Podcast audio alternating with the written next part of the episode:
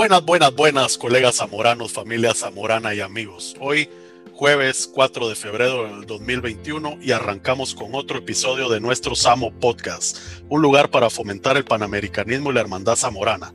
Dentro del staff de entrevistadores de hoy tenemos a los colegas Andrea Palazuelos, alias Nino96 de Bolivia.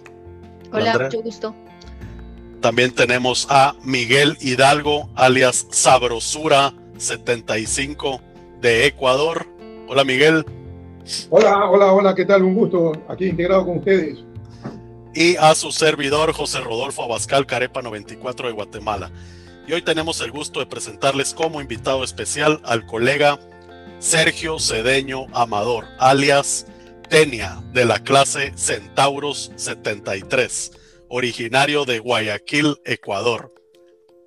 Sergio cuenta con 47 años de experiencia en el sector agropecuario del Ecuador, en la producción de cacao, banano y mango para exportación.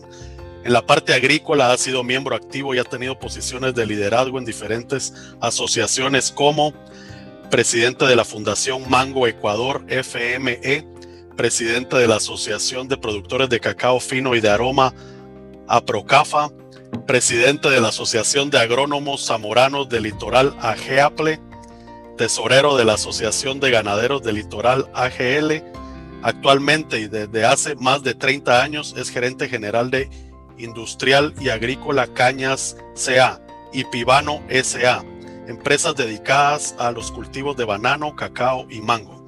Además, Sergio ha sido un amante de la cultura e historia ecuatoriana y participa activamente como miembro de la Academia Nacional de Historia del Ecuador, también como miembro del directorio de, la Comisión Fulbright de Ecuador y actualmente es presidente de la Fundación de Cultura Montubia, presidente también honorario del grupo folclórico Retrovador, un zamorano que se ha destacado por su pasión hacia la agricultura, el constante aprendizaje y mejora de sus empresas agrícolas, la pasión por compartir sus propios aprendizajes con otros colegas, por su gran pasión por la cultura y folclore de su país, Ecuador. Un zamorano de casta, señores, y todo un orgullo zamorano. Como siempre decimos, el objetivo es que charlemos un rato entre colegas y amigos de la forma más cómoda y podamos conocerte como persona, cómo ha sido tu vida dentro y fuera de Zamorano desde tus inicios hasta la actualidad. Así que Sergio, bienvenido a nuestro Samo Podcast. ¿Cómo estás? ¿Por dónde te encontrás hoy? Muchas gracias, José, Andrea, Miguel. Muchas gracias. Buenas tardes a todos los colegas, amigos, zamoranos. estamos en Guayaquil. Como digo, yo vivo en Guayaquil, pero más que vivir, vengo a dormir a Guayaquil porque yo vivo y trabajo en el campo desde que salí del Zamorano hasta, hasta la fecha. Este, el mes pasado cumplimos 50 años de haber ingresado al Zamorano en el año 71. Wow. Y desde mi graduación en el diciembre del 73, es decir, desde el año 74 hasta la fecha, pues seguimos ligados al campo, a la agricultura, como zamoranos que somos. Excelente, ese amor del campo no cambia, ¿verdad, Sergio? no, lo que nos enseñó el zamorano primero, antes de todas las enseñanzas, fue la pasión por el campo, el amor por el campo y luego todo lo que aprendimos y la formación del carácter que nos dura pues a todos hasta ahora, ¿no? Nos hizo duros para enfrentar cualquier revés en la vida o en la agricultura, que hay tantos a través de los años. Ahora estamos, nosotros salimos como zamoranos dispuestos a lo que sea, a vivir donde sea, a dormir donde sea, a comer lo que sea. Y si no hay que comer, pues no, hay, no comemos y no pasa nada. Esa es la formación del carácter de, del zamorano. ¿no? Y las enseñanzas que las tenemos grabadas en la cabeza para poder eh, luchar por el desarrollo de nuestros países, que están cada día más afectados por, no por la pandemia actual, sino por tantas vicisitudes que, que todos conocemos. Correcto. tenerte, Sergio. Gracias, Andrea. Bueno, Sergio, como siempre, arrancamos, eh, pues hoy, hoy tú eres el agasajado del programa, así que pues quisiéramos conocer un poco más ¿Dónde nace Sergio Cedeño? ¿Cuáles son tus orígenes? Eh, ¿Cómo era tu niñez? Si nos pudieras compartir un poco de eso. Eh, mira, yo eh, nací, nací aquí en Guayaquil, pero cada vacación, cada fin de semana que podía, pues me iba al campo, a la hacienda de mi abuelo, que era una hacienda de cacao. Por eso yo digo que nací debajo de una mata de cacao. El cacao ha sido parte de, mi vida y lo llevo en la sangre. Y han pasado, soy la quinta generación en mi familia sembrando cacao. Desde 1860 que comenzó mi tatarabuelo a sembrar cacao en la zona de Naranjal. Y por, por tradición oral, que es la tradición que se va pasando de una generación a otra, hemos venido cada día aprendiendo más del cacao, ¿no? Y desde también en esa época pues trabajaba en ganadería, esa fue mi, mis inicios para, para poder tomar la decisión de, ir al Zamorano de cualquier manera que, que, fuera posible. Y logré pues la beca que en esa época era difícil porque se, se presentaban más de 100 aspirantes y solo en Guayaquil y 100 en Quito aproximadamente y solo iban seis ecuatorianos. Así que fuimos seis ecuatorianos, tres de Quito y tres de Guayaquil, que somos los graduados de la clase 73, los Centauros. Sergio, ¿cómo, te enteraste tú de la, del zamorano? ¿Ya habían zamoranos en tu familia ah, previamente? En la familia no había, pero habían muchos amigos que, que, que ya habían pasado por el zamorano y la, la promoción que ellos habían hecho fue muy buena en esas épocas, ¿no? Entre esos, Rodolfo Arámbulo, Guillermo Ortega, Hugo Albán, Marco Soto, etcétera, ¿no? Zamoranos a carta cabal, que hicieron desde esas épocas una promoción para el zamorano.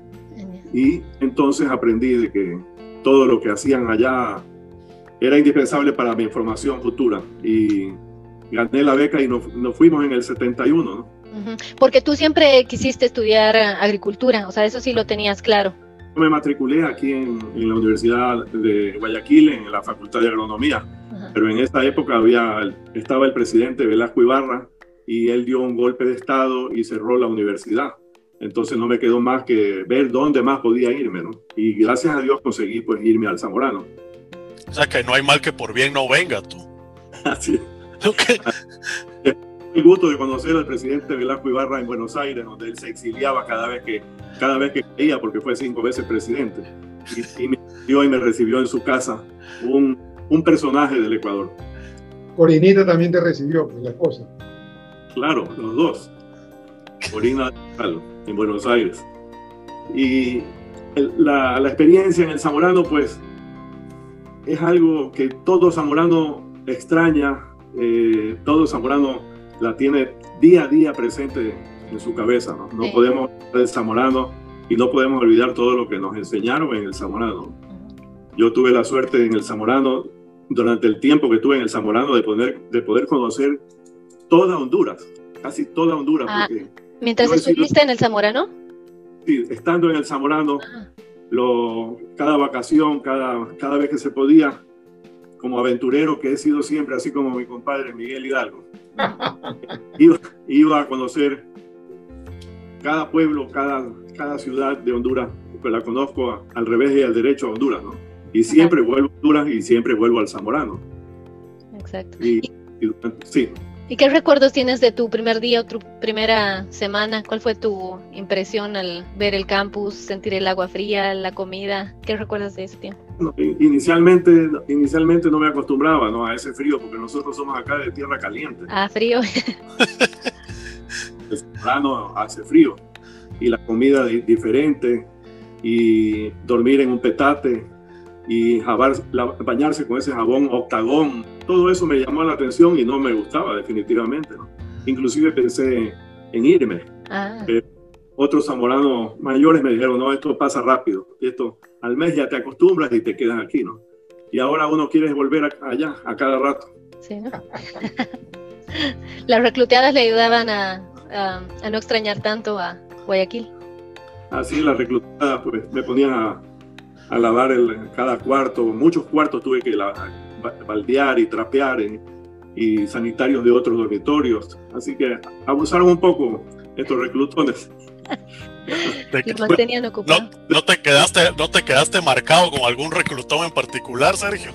No, no, todos nos llevamos bien y hasta ahora, ¿no? Hasta hoy día. Y no solo con los ecuatorianos, sino que con la clase 70 y 72 y la clase 71 somos grandes amigos. Mantenemos una excelente amistad con todos ellos en los diferentes países donde viven ellos. Así como Miguel Hidalgo, que ha dado ejemplo también de llevarse con todas las colonias, así no los haya conocido, tiene contacto y amistad con muchísimos zamoranos. Eso también le trato de seguir ese ejemplo. Igual nosotros, creo que eso tenemos una de las cosas en común entre Rodolfo y yo. Sergio, ¿cómo eran las eh, salidas de weekend en ese tiempo? ¿Te recordás? Una vez al mes. Una vez al mes, sábado al mes, íbamos en el busito del Zamorano. El, el chofer David era mi íntimo amigo. Y, así, y entonces David eh, no solamente que nos dejaba en el parque, donde era de dejar a todos, sino que me llevaba directo a otros lugares no tan santos. y me dejaba allí y luego pues David fue un íntimo amigo mío, ¿no? Y cada vez que había Semana Santa o carnavales, él me llevaba con toda su familia a Moroselí. Ah, y yo iba atrás en el camión, porque en Moroselí él armaba una, un, un campamento en la, a, la orilla de un río, ¿no? Y ahí mataban una, llevaban en el camión gallinas y hornillas y y, unos colchones y todo para dormir, ¿no? Así que yo me iba ahí con David y con toda su familia a pasar ahí esos días, ¿no? Fue muy, muy grato conocerlo y una gran pena cuando falleció. Así como con mi compadre Fígaro, Ajá. Eh, que tuve una, una, una, gran pena cuando él falleció, ¿no? Con el Fígaro, que fue mi compadre, y digo compadre de verdad, ¿no? No es compadre espiritual. Porque eres padrino, ¿no? De su hijo. Padrino del hijo. Desgraciadamente, cada vez que yo iba, siempre que iba yo a Honduras, al, Zamorano, en mis años posteriores a la graduación, entonces ya de graduado, que he regresado montones de veces, el Fígaro siempre estaba en el aeropuerto con su esposa y con, su, y con mi ahijado para recibirme. ¡Wow! Y, llevarme al hotel y, luego pues ya mandarme para el Zamorano. Él siempre tenía esa delicadeza, esa gentileza, esa amabilidad conmigo y nos estuvimos carteando, como se decía antes, que ya no se usa porque no hay cartas. Estuvimos carteándonos con el Fígaro durante 30 años o más. Y dentro de cada carta venían fotos de, de su familia, del matrimonio de su hija, de mi ahijado, eh, de la, eh, cuando se iban ellos a la playa, ¿no? Y escribía pues unas, una que otra perra nueva que se sabía porque él era, él era así, ¿no? Fue casi un hermano para mí cada vez que yo regresaba al Zamorano, aparte de esa delicadeza, íbamos pues al Jicarito a pasear, iba a San Antonio de Oriente a pasear, y a los pueblos por ahí, a Tatumbla, me llevaba. Así que mantuvimos esa excelente y cada vez que venía un zamorano graduado del Ecuador, me mandaba regalos, artesanía del folclore de Honduras, Y así mismo yo siempre le mandaba revistas, la revista Vistazo que tanto le gustaba, chocolates y artesanías de, del Ecuador, ¿no? Con su esposa. Una, linda amistad que tuvo con, con Fígaro. Sí, sí, lo único que no pudimos es bautizar a, a, Sergio, al hijo, porque se llama Sergio, eh, mi ahijado. Sergio. en una ocasión eh, me dijo, ya, tenemos, ya tengo cura, y lo llevó el cura del Zamorano, pero el cura lo esperamos y lo esperamos como tres o cuatro horas, no llegó nunca. Oh. Entonces le dije yo que no importaba, ¿no? que igual éramos compadres y que ya ahí nos echábamos un poco de agua y y ya era mi ahijado. El cura no llegó. Un brindis con agua bendita, ya habían cerrado el trato. Cerrado, él lo había hecho con un cura. Pero ese cura le, falló. Entonces le dije, bueno, igual vamos a ser compadres para toda la vida. Con o sin cura. Fui, fui el primero en saber cuando falleció el Fígaro, porque el hijo, mi ahijado, me llamó apenas falleció por teléfono. Entonces, acaba de morir y eso fue pues un golpe durísimo para mí, Él fue el que me compró, él fue el que me compró el violín. ajá, eso te iba a preguntar, Sergio, eh, porque leí en un artículo de Fígaro que hablaba, recordando algunas anécdotas del pasado, hablaba de un violín, te mencionaba a ti y también hablaba sobre algún predicador. A ver, cuéntanos de... Sí, el violín me ocurrió al ver a, como desde, desde niño me gustó esto, folclore. Y nunca había visto, pues yo, eh, el folclore de Honduras tenía pues un trío de violinistas, ¿no? Claro, con otra música, pero eran violinistas. Entonces yo estaba encantado de estos tríos y cada vez que había algún sitio donde poder verlo, pues yo asistía, ¿no? Así que le pedí al Fígaro que me compre un, un violín y lo compró ahí en, en Comayagüela, porque allá había un mercado donde habían esos, esos violines. Lo trajo al Zamorano y después me consiguió él un, un, un miembro del trío para que me enseñara. ¿no? Y ahí estuve practicando, aprendiendo a tocar violín, pero claro, es difícil no aprender en tan poco tiempo que quedaba en el Zamorano. La anécdota de la, la película que vimos es la del violinista en el tejado. Entonces a la salida del, de, la, de la película nos trepamos al techo de la, de la tiendita. Con, no, no, fue la tiendita. Con, con Chofito y con Duca. Y nos pusimos ahí, pues cada uno, hicimos un trío de violín. Y entonces don Amado Pelén tomó esa foto que, que durante un tiempo fue, fue parte de, la, de, la, de las vitrinas del Zamorano. Yo ese violín lo guardé por muchísimos años. Creo que hace 10 años ya, ya lo, se lo tocaba y ya se descascaraba, ¿no? De tanta polilla que hay por aquí. A la gran. El Fígaro, inolvidable para todos los zamoranos que tuvieron la dicha de conocerlo, ¿no? Desde el año 1959 que entró él al Zamorano. Ah. Y, y, más de 40 años que cortó el pelo, ¿no? Después de que el barbero había sido don José Antonio Velázquez, que también lo conocí. Eh, eh, Sergio, pero, en la escuela cuando tú llegaste. Esa historia bueno, del predicador, antes de, de, ¿Perdón? Una historia de un predicador que te quería llevar. En, esa, en esas épocas, lo que teníamos de medio y hasta ahora no podíamos salir, ¿no? Del, y ya pues había completado pronto el, el demérito. Así que llegaba al, Zamorano una religión Bahá'í, ¿no? Una, una señora llamada Juanita, Juanita Bahá'í, ella era Bahá'í. Entonces ella comenzaba pues a convencer a estudiantes para que formáramos parte de esa religión. Y también había pues predicadores Bahá'í. Entonces a, a dos compañeros los convencieron y se fueron con el predicador. ¿no? Yo también quise irme, pero a mí me amarraron, como dice el Fígaro en, esa, en ese artículo, me amarraron de verdad para que no me fuera. Estaba a punto. Me había tomado un ron, nada más. Y me dio la gana pues de irme a predicar. Pero gracias a Dios que me amarraron, me amarraron ahí, si no, a la cama. Si no, no estuviera contando ahorita la historia. Estuvieras con la sotana ahí bien amarrada. Uno, uno de estos compañeros, el, el, padre lo trajo a patadas, a devolverlo. ¿A dónde? no jodas. A Omar Maradona.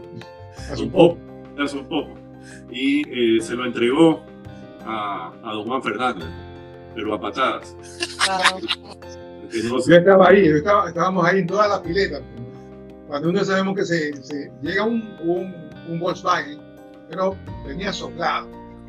Entra por la puerta y da una en la, en la, en la pileta da la, la, vuelta casi que derrapa, y como eso todavía no estaba pavimentado, se levantó el polvo. Estábamos ahí con Winston Vaca, y cuando uno sabemos que se abre la puerta del, del Volkswagen, de un lado se baja el chofer, el papá de Oman, del otro lado le abre la puerta y, le dice, bajate, le dice a, a Oman. No, no, papá, que te bajate. Entonces, ¿y qué pasa si no me va? Aquí primero traes el título y después haces lo que quieras. Bajate. Son historias increíbles de esa época. Una, en una ocasión fuimos a, a, al balneario de, de Cerdeño, en la, en la zona del Pacífico. Y en el hotel que estábamos, que era de madera, nos, nos pusieron en un cuarto de arriba. Pero abajo era el baile y la rocola.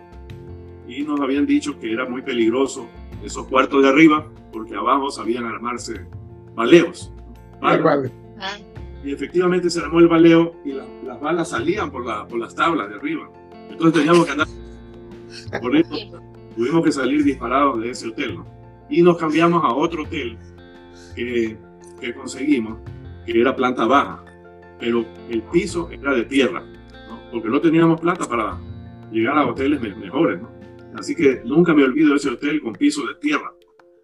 Los cuartos eran muy grandes y todo, pero el piso era de tierra, no era encementado. ah, Y era, pues había un tanque de 50 galones para bañarse, con un, con un mate, con una tutumbo, como le dicen allá, o jícaro, con un jícaro que se bañaba afuera en, en esas épocas, ¿no? Y así mismo en, en Tegucigalpa, cuando íbamos a Tegucigalpa los hoteles que llegábamos eran de dos lempiras, de tres lempiras. Wow. A la grande. ah. Puerto Cortés, La Ceiba. En La Ceiba todavía existe el famoso bar, restaurante Sea View, donde, iba- donde íbamos siempre. ¿no? Está en la confluencia, digamos, en la salida de un río hacia el mar. En esa ubicación está el famoso Sea View de La Ceiba. Y lógicamente, pues lo más lindo de Honduras, las ruinas de Copán. Lo único que no pudimos conocer son las islas de la Bahía, pero eso está pendiente apenas pase esta pandemia. Yo, yo, yo le hago de tu conductor si te quiero. De, tu- de guía turístico, Miguel. Correcto, correcto. Y Hay, hay low cost y hay high, high co- cost. O sea, low cost es la, la isla pequeña. Y la otra, Roatán, propiamente. Esa es la, esa es la cara. Y la efectiva. La- Roatán, ¿y cuál es la otra? La de Mencionaban ¿no? Ah, Esta llegó varias veces. lo- él sacaba, ella sacaba permiso con don Juan a lo que teníamos de mérito.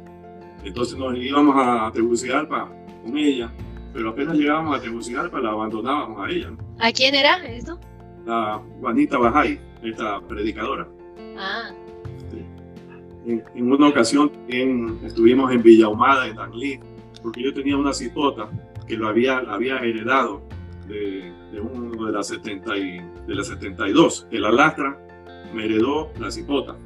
Entonces esa cipota estudiaba en el colegio Villahumada, ahí en, Y, y ella consiguió que fuéramos a, a una fiesta en ese colegio, pero todos los que estábamos con demérito. Entonces llamábamos el ice cream. El ice cream de la clase 73, yo lo llevé a, a Villahumada, a Langley. Pero resultó que destrozaron pues todo, toda la fiesta. los zamoranos. Destroz- Destrozaron todo, ¿no? Y, y ya pues después de esto me botó la, la cipota y ya no quiso saber nada más de mí porque a ella le habían llamado seriamente la atención Uy, Otros llevárseme. destrozaron, usted no. ¿Cómo? Otros destrozaron, usted no. No, yo solo miraba porque estaba con ella. y así fue. Sergio, ¿quiénes eran tus mujeres en la escuela? Bueno, siempre fue Guillermo Jacín, que es un genio. Y es, él, él era el que me ayudaba, pues, en la, porque yo no era, pues, genio. Yo era de los últimos. Y, y él me era el que me ayudaba en, en todo lo que es matemáticas, contabilidad, con Averillo, etcétera. ¿no? Hasta ahora, ah, Guillermo Jacín y yo mantenemos una amistad con Averillo. Ah, qué lindo. Y nos, ya no nos carteamos, sino que por Carteamos. mail por- nos mantenemos en contacto. ¿no? Él sí, Creo, creo que hasta lo fueron a visitar a Bedío, a, a España, ¿ah? ¿o no? Yo no, yo no, No. pero lo invitamos a que venga a, la- a alguna convención que hubo aquí, pero no, no pudo venir. ¿no? Él, no- Así fue fu- su profesor, pero. sí, él fue el profesor nuestro durante dos años. Él dice que es el único zamorano, que nosotros no somos zamoranos. Sí, pues. Que él es el único zamorano porque él es de Zamora. Ah, Correcto.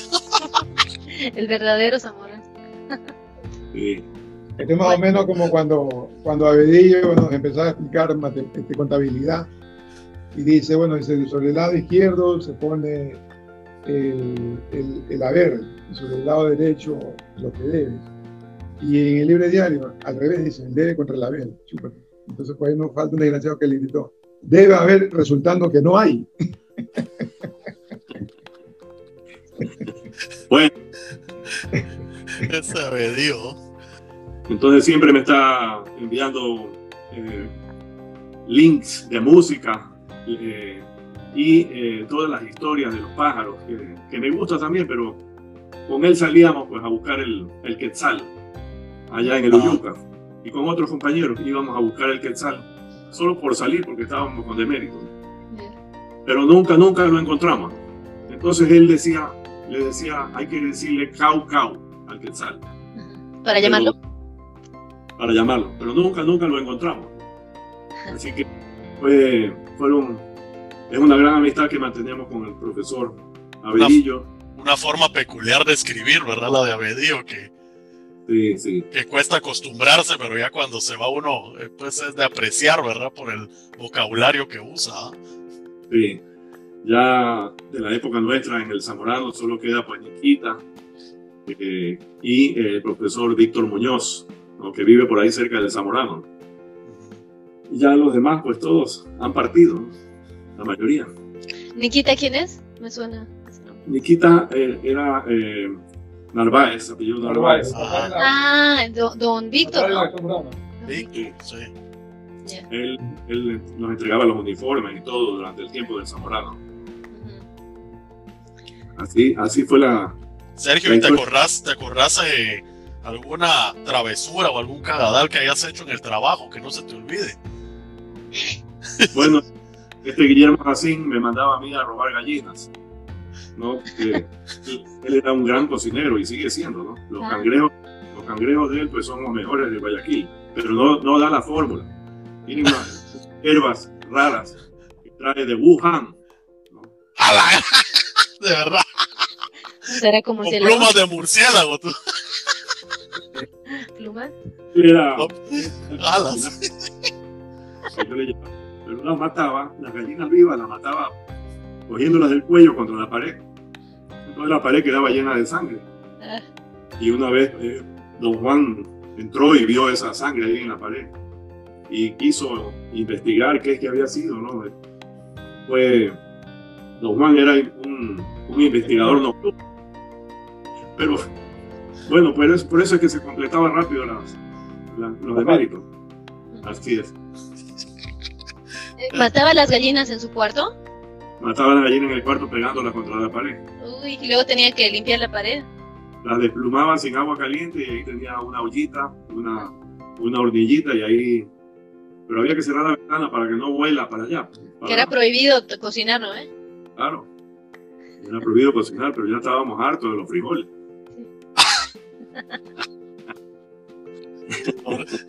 Y los pintos, ¿no? Y pintos. Ahí fue, ahí fue que nos hicimos expertos en, en cocinar sopas Maggi con revuelta con huevo y en una tetera de café. Era la fórmula perfecta. Ese, pues. era el, ese era el sustituto del encebollado. Más o menos. En la graduación, en la graduación nuestra, pues el, el padrino fue el general Osvaldo López Arellano, que era el dictador en esa época en Honduras. Y tío del chino. El y tío de un, de un compañero nuestro, el chino Arellano. Así que cuando, cuando nos graduamos, él fue al Zamorano y compartimos con él, y hicimos una fiesta en Tegucigalpa y él también estuvo compartiendo con nosotros. Y ya luego, pues la, la gran despedida, ¿no? De todos, que uno no sabe con quién se va a volver a ver y con quién no. Claro. Yo, yo he tenido el gusto, el placer de, ir a, de irlos a buscar a mis compañeros, a casi todos mis compañeros. Los he ido a buscar en el transcurso de todos estos años. Solo me faltan unos dos o tres. Wow. Entramos 100 y nos graduamos 52, o sea, el 50%. Uy. Cuando nos graduamos, eh, yo dije, me voy como aventurero, me voy a ir hasta Panamá en bus. Entonces me fui con, con Duca, que era de Costa Rica, y él se quedaba allá en Costa Rica. Yo seguía hasta Panamá en bus. Había el Tica Bus, que creo Claro. que todavía existe. Todavía hay. Pasamos por Managua, y Managua acababa de, de haber pasado por el terremoto del año 72. Estoy hablando de diciembre del 73, cuando ya nos graduamos nosotros. Entonces llegamos a Managua y eso era una ciudad pues totalmente fantasma. Los tractores pasaban removiendo los escombros, terrible, un año después. Porque fue en diciembre del 72 el terremoto. Entonces, lo, lo soltaba uno ahí, tenía que ir a buscar uno a un hotel. Y teníamos que, entramos a un hotel que decía que el- los cuartos no eran para una o dos personas, eran cuartos comunitarios, eran cuartos para 30 personas, para 40 personas. Entonces llegamos como a las 10, 11 de la noche en el bus y, y ahí nos dijeron, entre el cuarto número 3. Prendimos, abrimos la puerta y adentro todo el mundo cogía la maleta, porque habían como 40 personas durmiendo ahí A la gran. y se asustaban de que uno entraba y pensaba que le iban a robar, entonces cogía la maleta cada uno. Ah, Igual nos nosotros que tuvimos que dormir ahí agar- agarrados de la maleta, porque había un ladrón. Más bien no estaba solo. Sí, sí. Ya amaneció y llegamos a Costa Rica un tiempo y después a Panamá. Y en Panamá me fui hasta Colón. Y en Colón tomé un barco, que había en esa época unos barcos italianos, el Giuseppe, el Verdi y el Mastrini. Entonces me vine desde Colón, crucé el canal para conocerlo y llegué hasta Guayaquil en barco. Esa fue una aventura increíble porque yo Wow. iba en, yo iba en la clase de primera, pero sí me colaba a primera. Porque como yo había llevado yo, esa cipota que yo tenía en Honduras, ella vivía con su abuelo y el abuelo se murió y ella me, me, me heredó toda la ropa del señor. Entonces tenía saco, corbata, todo. Todo bien elegante. Del señor, inclusive medias, pero medias yo no me las ponía, porque eso sí es mala suerte, andarse poniendo medias. ¿De acuerdo? Entonces yo con saco y corbata en ese barco me pasaba primera y era grandes bailes en ese barco en esa época. Ah, qué alegre. Eras un Leonardo DiCaprio en el Titanic. Llegamos a Guayaquil, fue una alegría enorme porque yo no había regresado a Guayaquil. En las otras vacaciones yo me fui así mismo por tierra, en buses y, como decimos, mando, ¿no? ¿A dónde se fue?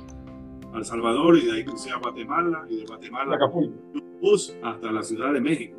Ah, buenísimo. o sea, me fui en bus desde Honduras hasta la Ciudad de México. ¿Solo o con compañeros? No, ahí sí ya solo.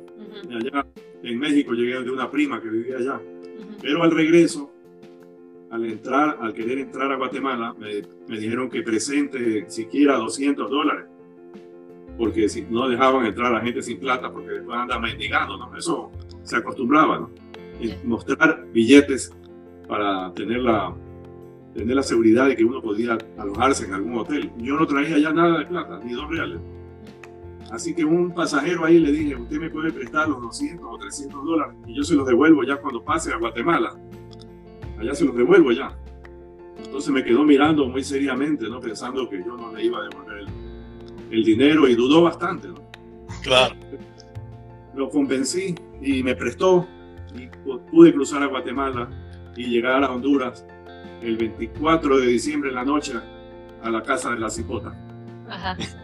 ¿Y luego cómo le pagó?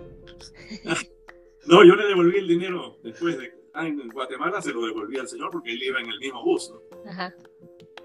Ay, qué, qué alegre que aprovechó sus vacaciones. Qué, travesía, Sergio, que te, aventuraba solo a ir a... Todo, el único país que me faltaba por conocer era Belice. Y hace, eh, hace dos años eh, hicimos una travesía por, por Belice. Nosotros tenemos la costumbre con los técnicos que trabajan en la compañía nuestra de irnos de aventura agrícola a los distintos países, una vez al año. A veces hay años como el año pasado que no se pudo hacer, pero, pero vamos a, hemos ido pues, desde Panamá pues, hasta, hasta Guatemala, visitando cultivos. visitas técnicas. Visitas técnicas, sí. Así que... Eh, eh, Sergio, eh, dime, eh, antes de graduarte, ¿tú ya tenías un plan que ibas a hacer ya como profesional o qué, ¿Qué, pensaste que ibas a hacer y cómo se dio luego ya tu vida profesional después de graduado? Apenas me gradué y ya en Guayaquil eh, me llamaron de una gran empresa agrícola y ganadera que, que se llamaba Sociedad Agrícola y Ganadera Angélica, dueña de la Hacienda Angélica, donde, donde Miguel Hidalgo también trabajó conmigo como compañero de trabajo. Y otro zamorano, Oscar Cuello, y varios más también trabajaron allí. ¿no? pero el que más tiempo se quedó ahí fui yo porque me encantó esa, eso era como haber llegado pues a, al, al, al, ambiente de, de, 100 años de soledad de Gabriel García. Porque este, había que irse, había que ir en lancha, no había carretero. Entonces teníamos que ir en lancha y después coger canoa hasta llegar hasta la hacienda. La hacienda era un territorio de casi 3.000 hectáreas y se sembraban 1.000 hectáreas de arroz en avioneta. Todo, la, todo se hacía con avioneta, ¿no? La fumigación de insecticidas, herbicidas, la siembra mismo era con avioneta, los fertilizantes. Entonces siempre habían avionetas entrando, saliendo, porque eran mil hectáreas, 500 de invierno y 500 de verano. Aparte de eso, ahí habían 3.500 cabezas de ganado. Y era un ganado de una hacienda tan antigua que tenía todavía la raza, o shorton, como le dicen aquí, ¿no? Bajitas, patuchas. Entonces, nosotros en esa época comenzamos a meterle Brahman a esas vacas tan pequeñas. era muy difícil porque los toros Brahman enormes y esas vacas pequeñitas, pero se sacó un híbrido parecido al Santa Gertrudis y, y era una ganadería famosa, ¿no? También tenía un hato Brahman rojo pura sangre, que no había aquí en el Ecuador, porque los hatos eran de Brahman blanco. Y este era el único eh, hato de Brahman rojo. Pero lo que más tiempo nos, nos ocupaba pues era el arroz, 500 hectáreas en esa época era bastante. Y, y no, había, no había cómo andar en, el, en, la época de lluvia, que dura casi cuatro o cinco meses. No había cómo andar en carro dentro de la hacienda para recorrer cultivos, la ganadería. Todo era a caballo porque no había lastre para piedra. ¿El arroz era por inundación? O sea... Era por inundación, así es. ¿Ya, ¿Ya tenían experiencia con arroz del zamorano o todavía? No, en el zamorano tuvimos muy poca experiencia, pero ahí, ahí fui aprendiendo y me quedé cuatro años Buenísimo lugar, ¿no? Para comenzar.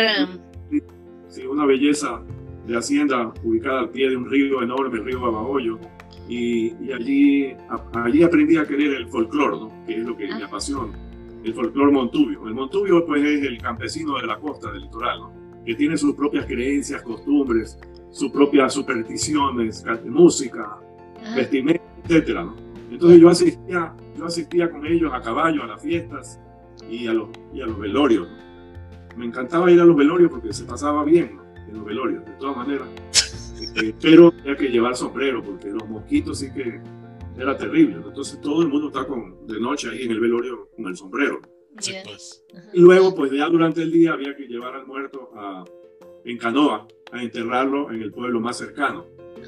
Y entonces en la canoa se trepaban 30, 40 personas. Y la capacidad de esa canoa era solo para 20 o 25 se trepaban en exceso y cuando ponían al, el ataúd, entonces, y yo también tenía que ir, pues, como administrador que era, tenía que acompañarlos. Yo les decía que no se trepe tanta gente, pero ellos no hacían caso, se subían y ya nos íbamos en la canoa así por medio río, como una hora hasta llegar a, San Polondón o a Baba, que son los pueblos más cercanos. Y en medio río se daban cuenta que el muerto estaba al revés. Es decir, ah, con los pies para, para, para el otro ah, lado pero estaba con los pies para el otro lado. Entonces, el río había que darle la vuelta al ataúd para que vaya derechito hacia el cementerio, en la canoa. Entonces, en una, en una ocasión, estaban volteando al muerto y yo me saqué las botas inmediatamente ¿no? y la camisa también, porque yo dije, aquí naufragamos y aquí morimos toditos, porque el río estaba bravo y era en invierno. Uy. Los es anchísimo, de un caudal impresionante. Pero gracias a Dios, pues esas canoas son tan bien hechas que yo ayer me preguntaba un amigo que quiere, un zamorano, que quiere ir a pasear en canoa allá al pueblo. Y yo le dije que, que le di el teléfono de un capitán de canoa, que yo, mi amigo que me atiende siempre con una canoa linda, con techo y con música. Pero yo le dije que en 50 años no se ha virado ni una canoa. Están bien hechas. Han de ser cientos de años de cultura de hacer canoa. Explica pues las fiestas de los pueblos. En estos pueblos cercanos a la hacienda angélica, en esa época habían baleos, bala también, entre familias, dueñas, eh, invasiones. Y nosotros, como le consta a Miguel Hidalgo, usábamos revólver al cinto. Ahí en una ocasión puse una foto. Los cuatro años me pasé con revólver al cinto como vaquero. Y claro, yo no sabía disparar, pero pero había que andar así por si acaso, por si, por si hubiera motivo. y nos íbamos a caballo a la fiesta en una ocasión, en la fiesta de Baba, que es el 23 de junio, y hasta ahora voy, sino que ya ahora todo moderno. Fuimos todos caballo. ¿Ah? Cuéntale lo de la Argentina, de la Che. Así, ahí me enamoré de una. Bueno, pero íbamos todos a caballos. Éramos todos los empleados principales de la hacienda, eran como unos 10. Y entonces era una hora de ir a, de noche, en medio de las huertas de cacao hasta a todo galope para llegar a la fiesta. Y en la fiesta, afuera, había un palo para amarrar los caballos, así como en las películas del oeste. Y ahí todo el mundo amarraba los caballos y ya entrábamos a la fiesta. Y, y, adentro pues me enamoré de, esa, de esta señora, ¿no? pero había resultado casada con un con un señor que tenía como siete corvinas. Eso quiere decir había matado a siete. Yo, yo preferí salir y ya no, no, no continuar con esas amistades. Ya no insistir. a lo que salimos de la fiesta, estaban los 10 caballos, pero todos estaban sin montura. Se nos habían robado las monturas. Así como se roban las llantas ahora de los carros, cuando uno va a una fiesta. Se nos robaron las monturas y tuvimos que regresar a la hacienda a caballo, pero a pelo. A pelo, sí, pues. Y en el camino uno se iban, las matas de cacao los iban tumbando y cuando llegamos, llegamos solo cinco o seis, los otros iban cayendo. Ya de la, humo, polvo. Historias lindas en esa hacienda que siempre regreso también, a pesar de que ya no, ahora hoy en día está dividida, ya no es lo que era. El ganado se vendió porque era una hacienda muy baja. Entonces se inundaba en el invierno y había que trasladarla, 3.000 cabezas de ganado, 3.500, había que trasladarla durante dos días a otra hacienda más alta. Igual. Veían las películas antiguas de vaqueros. Entonces se mandaban partidas de 300, 400 cabezas, después otras 300, 400, durante dos días y dormían en una hacienda intermedia. Y eso, eso era increíble, ¿no? De hacer ese, ese recorrido con, con ese ganado. ¡Qué movimiento! porque acá en la América todos los potreros se iban a pique, o sea, estaban inundados. Claro. lluvia. Sergio, y al, salir de ahí de la hacienda, eh, ¿a, dónde te fuiste? Bueno, de ahí al salir de la hacienda angélica, mi, abuelo me llamó que le ayudara a la hacienda de mi abuelo que quedaba en Naranjal y era de cacao y un poco de ganado. Y ahí pasé con él un tiempo ayudándole. Entonces, cuando, me, cuando le dije, ¿sabe qué? Ya me voy a ir a Guayaquil a trabajar, que me llamó un zamorano a trabajar en una financiera, Oscar Cuello. Y entonces me dice que me vas a abandonar, me vas a dejar solito, yo ya estoy viejo. No, le digo, le voy a dejar un, un amigo mío que es experto en cacao. A ese le voy a dejar el lugar mío, así que usted no se preocupe, abuelo. Entonces, ¿cuándo lo trae a ese? Ya le digo, pasado mañana. Así que a, los dos días llegó un amigo mío que era un danés, pero que era, era tan viejo como mi abuelo. Entonces entonces se lo presento y me dice, pero este está más viejo que yo, pues, ¿qué me va a, poder ayudar? No? Mi abuelo ya tenía 85 años. Pero hicieron una gran amistad y, y lo ayudó mucho porque este danés había sido uno de los primeros investigadores en cacao aquí en el, en el Ecuador, ¿no? que se casó con una ecuatoriana y se quedó viviendo aquí. ¿no? Así que... Mi trabajó con su abuelo mientras usted se fue a, trabajar esta financiera? a, a Guayaquil a trabajar en una financiera durante un tiempo, cinco años, y luego en el Banco del Pacífico, donde Marcel Añado, el zamorano, había fundado ese banco y trabajaban muchos zamoranos, entonces ahí también trabajé cinco años, lo que me sirvió para conocer el campo, los clientes de distintos cultivos y recorrer y visitarlos a todos esos clientes. Y fue un gran aprendizaje también, ¿no? Así que esos son 10 años que yo estuve ahí, ahí conocí a mi esposa, ella trabajaba en el Banco del Pacífico. Y nos casamos y comenzó esta aventura que sigue hasta ahora. Ajá. Eh, Sergio, ¿y en qué momento eh, empiezas ya con tu um, producción de cacao, banano y, y, mango? Luego de esos, de esos 10 años en el área financiera agrícola, fui, era gerente de crédito agrícola, eh, pasé ya a, me llamaron a esta empresa que solo tenía una hacienda y que era una hacienda, la hacienda Caña que ustedes conocieron era una hacienda abandonada que tenía un ganado enfermo y no, el ganado no se lo podía ni contar ni nada porque estaba en medio de la selva. No, había cercas, no había embudo, no había nada. Entonces yo eh, me pasé a trabajar ahí y comencé a vender ese ganado y comprar otro ganado, ganado genéticamente mejor, mejor, ¿no? mejorado. Y comenzar también al mismo tiempo a sembrar cacao. Y comenzamos a sembrar ahí en el año 89 a sembrar el cacao CCN 51, que fuimos los primeros, los pioneros en, en sembrar esa variedad de cacao en gran escala, porque antes de eso habían cultivos, pero muy pequeños. Las primeras plantas de ese cacao se sembraron en la hacienda de mi abuelo, porque mi abuelo era muy amigo del, creador de este cacao, un agrónomo Homero Castro. Entonces ahí en la hacienda de mi abuelo se sembraron las primeras plantas eh, estamos hablando del año 67, antes de, yo irme, antes de yo irme al Zamorano, hace más de 50 años.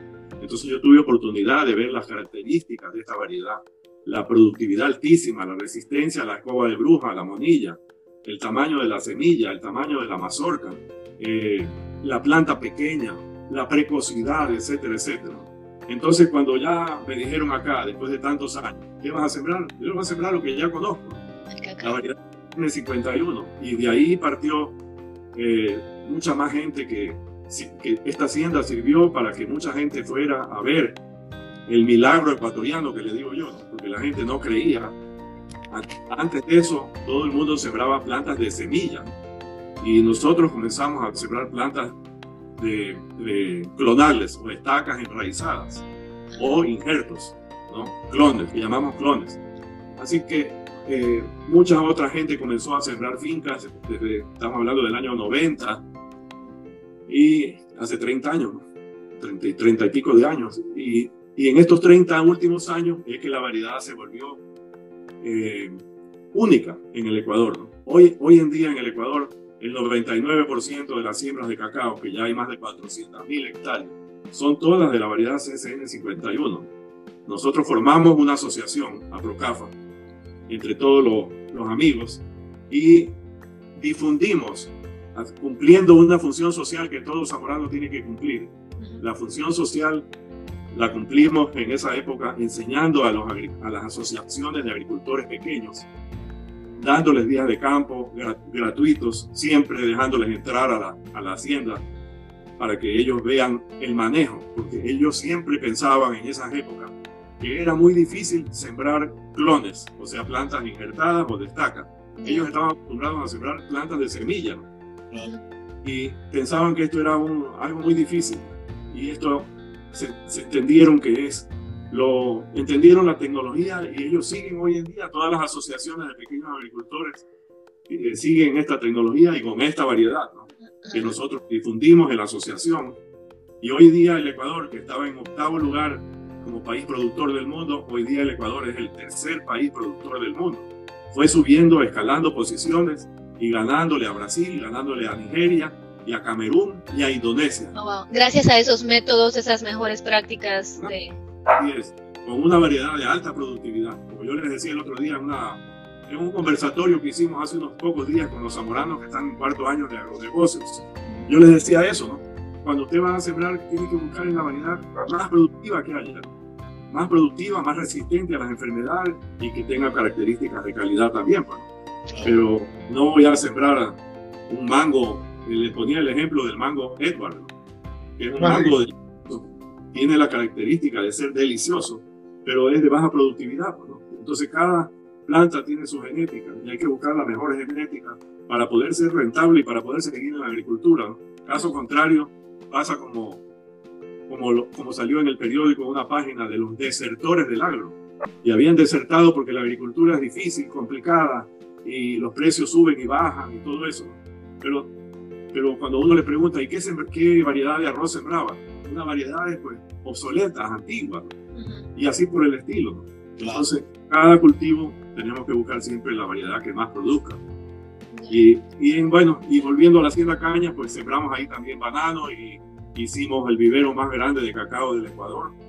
Nosotros producíamos 500.000 plantas por año allí y las, que, las cuales pues eran vendidas no solamente en el Ecuador, sino que también exportamos estacas a Colombia y a Perú. Y, y, algunas pocas estacas fueron a dar a Honduras a la FIA. Por eso la FIA tiene la variedad nuestra, que hoy en día ya está sembrándose también en Guatemala, Nicaragua y, y México inclusive. ¿no? Eh, porque las enfermedades han sido muy difíciles de erradicar. Llevamos 100 años con la escoba de bruja y la manilla. Entonces hay que buscar variedades resistentes, si no, es negocio. También hicimos allí la colección de frutales más grande del Ecuador, con 65 especies de frutales tropicales. Esa, esa, esas plantas, esos, esas especies, las fui, las fui trayendo de, de distintos países y, armando la colección en, en, en, 30 y pico de años. Y fue donde te ganaste el título de Plant Hunter. Siempre eh, eh, admiro, pues admiramos todos a Wilson Popper, que antes de ser el director del Zamorano, él era un alumno de, del doctor Fairchild. Fairchild era el profesor, el maestro, el jefe de Wilson Popper. Por eso el jardín botánico de Miami se llama Fairchild Tropical Garden entonces, Fairchild lo mandaba a, a Pópeno a que vaya a, a buscar plantas, ¿no? Y, y, por eso Pópeno se pasó muchos años buscando, pues, aguacates aquí en América, mangos en, en la India, palma africana en, en, el África, etcétera, etcétera. Fue el primero en introducir la palma africana, los dátiles a Estados Unidos y el rambután y el, el mangostán al Jardín Botánico de Lancetilla, ¿no? Que todavía está ahí la colección de, de mangostán y de rambután, que tenía 70 hectáreas en, la, en, ese famoso Jardín Botánico de Honduras, que ojalá pues todos los zamoranos pudieran conocerlo antes o después de graduarse. Sergio, y el, el Wilson Pope no siempre se le decía era el descubridor del aguacate o el mejorador de aguacate, que había una disyuntiva ahí. Hay, hay una variedad que lleva el nombre de él, ¿no? Pope, ¿no? ¿Ah, sí? Así, pero no el nombre científico, sino el nombre vulgar, ¿no? Correcto. Pero hay una variedad de, aquí en el Ecuador hace poco me enteré que hay una variedad de, de granadilla o de una pasiflora que se llama pasiflora popenovi. Ah, por él. Buscándola en internet, encuentro que él fue el que la, la descubrió en la, en la, provincia del Oro, aquí al sur del Ecuador. Y por eso lleva en el nombre científico el nombre de él, ¿no? Así que fue, es eh, esa, esa parte de... Luego, pues de esa hacienda fuimos creciendo, compañía en, en otras haciendas de banano y, y, la hacienda grande de mango que sembramos hace, hace 28 años, Ajá. que tiene 500 hectáreas de mango en banano tenemos nueve haciendas que todas las hemos ido renovando y todos desde hace siete años ganamos el premio a la, a la hacienda mejor productora. El, la hacienda Zamorano ganó el premio de la, de la primera, eh, de la hacienda con mayor productividad del año 2020, con 4.480 cajas por hectárea. Pero, wow, ya pero eso, es, eso, sí que es un, eh, un número, pero muy interesante y sonado, ¿verdad? Porque no se consigue eso muy a menudo en ningún lado. ¿Ah? Póngale, póngale el, cal, el, calificativo correcto. Es un fijazo de banano. correcto. Las nueve haciendas, que, son ocho antiguas y una nueva. Hablando de las ocho antiguas, de los últimos siete años tienen un promedio en conjunto arriba de 4.000 cajas por hectárea. 4.100, 4.050, 4.200 en promedio. Entonces siempre hay una que tiene, es la mejor. En este año pasado fue Zamorano. Pero ya en el 2016 Zamorano había ganado también el primer puesto en el Ecuador, con 4.350 cajas por hectárea. ¿Y cómo? Sergio, ¿cuál es el, cuál es el ingrediente para lograr eh, rendimientos de ese tipo? ¿Nos puedes compartir parte del secreto?